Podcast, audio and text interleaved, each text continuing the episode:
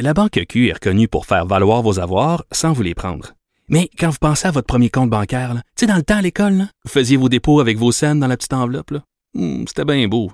Mais avec le temps, ce vieux compte-là vous a coûté des milliers de dollars en frais, puis vous ne faites pas une scène d'intérêt. Avec la Banque Q, vous obtenez des intérêts élevés et aucun frais sur vos services bancaires courants.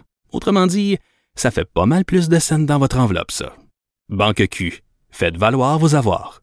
Visitez banqueq.ca pour en savoir plus. Alors, je disais tantôt que le Canada est séparé en deux, euh, mais le Québec aussi est séparé en deux, entre Montréal, qui est tout rouge, et les régions, qui est pas mal bloc. Nous allons en parler avec Mathieu Bocoté, chroniqueur, blogueur, Journal de Montréal, Journal de Québec, et, qui anime ici le balado Les idées mènent le monde, où il interviewe euh, des longues entrevues avec des intellectuels de premier plan. Mathieu, salut. Bonjour. Alors, euh, écoute, Montréal, là, on l'a vu, mais quand c'est rendu que même Hochelaga a voté libéral, c'est c'est rouge foncé là, à Montréal.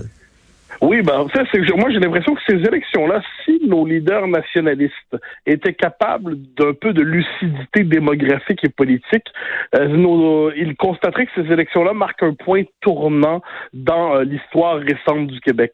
C'est-à-dire, ce sont, c'est maintenant que les nationalistes, les souverainistes au sens large, euh, ont été chassés politiquement pour de bon de Montréal et de Laval, à une exception près dans ce cas-là, c'est euh, c'est la pointe de l'île avec Mario Beaulieu. Oui. Mais il y a un mouvement inexorable et il ne s'explique pas par 1327 causes différentes.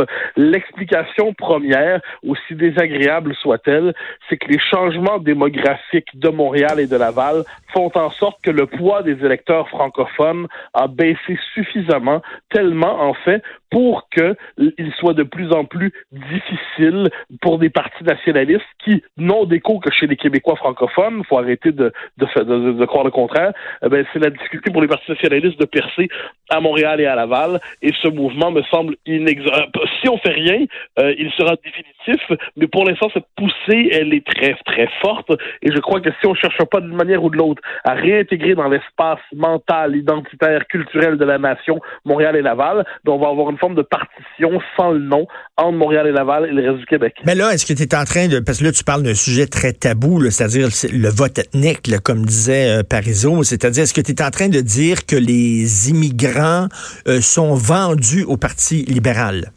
Je ne dirais pas qu'ils sont vendus au Parti libéral. Ce terme serait injurieux. Je pense que les, euh, les, les, les, les, les populations issues d'immigration, très massivement, votent pour le Parti libéral et les partis fédéralistes, ce qui est un fait. C'est pas une opinion, c'est un fait. Ensuite, l'opinion, on peut en penser, on peut dire que c'est bien, mal, inquiétant, tout ça, mais il y a un fait à travers ça. C'est un fait qui s'explique par un autre fait depuis 2003, mais ça avait commencé avant, le Parti libéral du Québec, quand il était au pouvoir, a augmenté de manière démesurée les seuils d'immigration parce que le Parti libéral du Québec et le Parti et, et sur le régime fédéral ont toujours fait un usage politique de l'immigration euh, au Québec.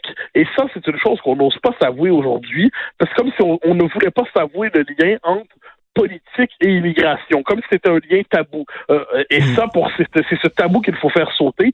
Le, les partis fédéralistes ont fait un usage politique de l'immigration depuis 20, plus que 20 ans, genre, depuis deux rames, on pourrait dire, mais même avant ça. Mais disons sérieusement, la deuxième moitié du 20e siècle, et surtout depuis une vingtaine d'années, et eh bien là, on a le résultat qui commence, à, les, les effets politiques de ce changement euh, de, démographique commencent à se faire ressentir. Et là, moi, devant cela, je dis si les, euh, on veut éviter cette espèce de partition euh, implicite du Québec, eh bien, il y a un travail immense, mais, le travail d'une génération qui consiste à euh, réintégrer, comme je dis, dans l'espace symbolique de la nation euh, et la métropole et sa, sa banlieue immédiate. Mais, mais je, OK, je te pose une question très taboue, très délicate, mais l'émission s'intitule Politiquement incorrect, c'est la place pour le faire. Est-ce que euh, les nationalistes, les souverainistes, les séparatistes, appelons-le comme on veut, est-ce qu'ils perdent leur temps à tenter de séduire euh, les communautés ethniques? Est-ce qu'on est-ce qu'ils perdent leur temps? Parce que de toute façon, ils, ça les intéresse pas la souveraineté? Moi, je, je, poserais la chose juste avec un angle un peu différent. Je dirais qu'on ne perd jamais son temps à chercher à intégrer au Québec les, les, les nouveaux arrivants. Et quand les nouveaux arrivants, quand les immigrants se se sentent appartenir au Québec d'abord, à la majorité historique francophone. Quand, autrement dit, euh, qu'ils viennent d'Algérie, qu'ils viennent du Chili, qu'ils viennent d'ailleurs les, pays. Moi, je on peut faire un Québécois que n'importe quoi. Hein, eh bien, lorsqu'ils s'intègrent à la majorité historique francophone, là, ils, ils, les comportements électoraux suivent ceux de la majorité. Mais pour l'instant, c'est pas suffisamment le cas. Et mon, hypothèse, mais qui est plus qu'une hypothèse, je crois que c'est confirmé par les faits, c'est que tant que les populations issues de l'immigration se définissent à, à, l'extérieur du grand nous francophone, disons ça comme ça, qu'elles s'identifient d'abord au Canada plutôt qu'au Québec, ou alors s'identifient à la société québécoise, mais pas à la majorité historique francophone, je pense que la capacité de convaincre ces populations est très, très, très limitée. Et là, on comprend c'est pas un cours de morale que je fais. Je dis pas euh, ils sont méchants, ils sont pas gentils, euh, rien du tout. C'est simplement une étude des, des, rapports de force, des réalités. Puis j'ajouterais juste une petite chose qui me semble très importante, c'est que les les, les, les populations d'immigration, c'est pas qu'elles euh, sont, sont mal intentionnées, c'est que les, structures, je dirais, politiques, les rapports de force font en sorte que peu importe ce qu'on ferait, que les souverainistes soient gentils, qu'ils élargissent leur définition de la ah, nation, nous le plus inclusif au monde, le fait est que quand un immigrant arrive au Canada, il y a davantage intérêt, envie, naturellement, de s'intégrer au Canada plutôt qu'au Québec, à l'anglais qu'au français, et, euh, et le Québec n'a pas la force d'intégration suffisante pour accueillir autant de gens par année, eh bien là, les effets politiques de tout cela sont ressentir. Et en même temps, faut pas les mettre tous dans le même sac parce que, comme euh, je disais en tout début d'émission ici, parce que je, je, je, je chialais contre les petits lapins, les milléniaux qui disent que la loi 21 est une loi qui est fermée aux autres. Je disais, écoutez, il y a beaucoup de gens de communautés ethniques euh, qui, qui appuient la loi 21, qui sont pour la laïcité, là, et on peut pas les mettre tous dans le même bloc. Ah, Évidemment, mais euh, la, première règle de, de, la bonne analyse, c'est de pas mettre tous les gens dans le même sac, évidemment. Mm. D'ailleurs, inversement, tous les Québécois francophones ne sont pas tous des indépendantistes enragés ou des nationalistes militants. Mais ensuite, il y a des tendances lourdes. C'est-à-dire, il y a des tendances lourdes. Et, euh, vous savez, quand on parle des leaders souverainistes de 1995, euh, il y en a quand même quelques-uns, des conseillers, des gens qui comptaient à l'époque, ils vous disent il aurait, on aurait doublé notre score chez les minorités issues de l'immigration, donc euh, on serait arrivé peut-être à 8-10% qu'on aurait gagné. Donc, autrement dit, il y a une minorité très minoritaire, mais qui, s'inscrit dans le cadre québécois, qui, qui, est même souverainiste, qui est indépendantiste. Très bien, on s'en réjouit, on ne peut qu'espérer sa croissance. Euh, mais quand on regarde les choses telles qu'elles sont en ce moment, le, les résultats électoraux de Laval et de Montréal ne permettent pas de croire non plus qu'il y a un partage équitable des, des, des populations et d'immigration entre les grands partis. Et Mathieu, il y a des gens qui pourraient te dire, bon, OK, Laval et Montréal ne pensent pas comme le reste de la province, et alors, so what? Des gens pourraient te dire, euh, ce qui est épeurant dans un pays, c'est lorsque tout le monde pense pareil. Euh, une démocratie, c'est qu'il y a des gens qui pensent d'un bord, des gens qui pensent de l'autre. Oui, c'est exactement ce qui se passe à Laval et à Montréal. Tout le monde pense pareil. C'est-à-dire le reste du Québec est capable de voter différemment. Il y a des conservateurs, euh, il y a des libéraux, les, les nationalistes eux-mêmes sont, sont divisés bien souvent. Il y a la gauche, il y a la droite, mais il y a un bloc monolithique euh, à Montréal et à Laval, et c'est ça qui m'inquiète. Et, ce qu'il faut comprendre, c'est que c'est derrière ça, c'est que c'est moi, si c'était un pays qui se divisait selon des lignes idéologiques, passe encore. Mais là, c'est pas ça qu'on voit en ce moment. Ce sont deux système d'appartenance qui se dévoile.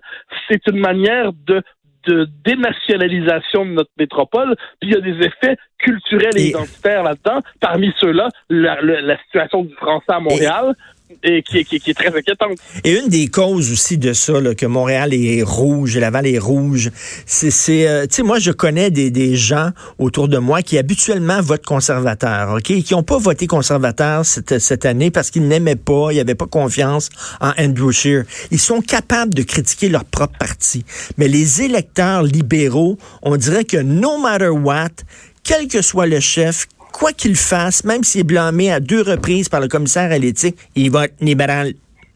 Oui, ben oui, parce que vous savez, c'est ce qu'on n'ose pas savoir au Québec. Je me rappelle une fois, un éditorialiste en chef de la presse disait Oh, les méchants nationalistes qui pratiquent le vote identitaire alors qu'il n'y a pas de vote identitaire au Parti libéral. Mais qu'est-ce que c'est que ça? Je veux dire, s'il y a un vote identitaire au Canada, et au Québec, en fait, c'est bien le vote identitaire pour le Parti libéral qui consiste à faire de chaque élection un référendum pour rester dans le Canada et pour tenir le plus possible les méchants nationalistes à distance du pouvoir.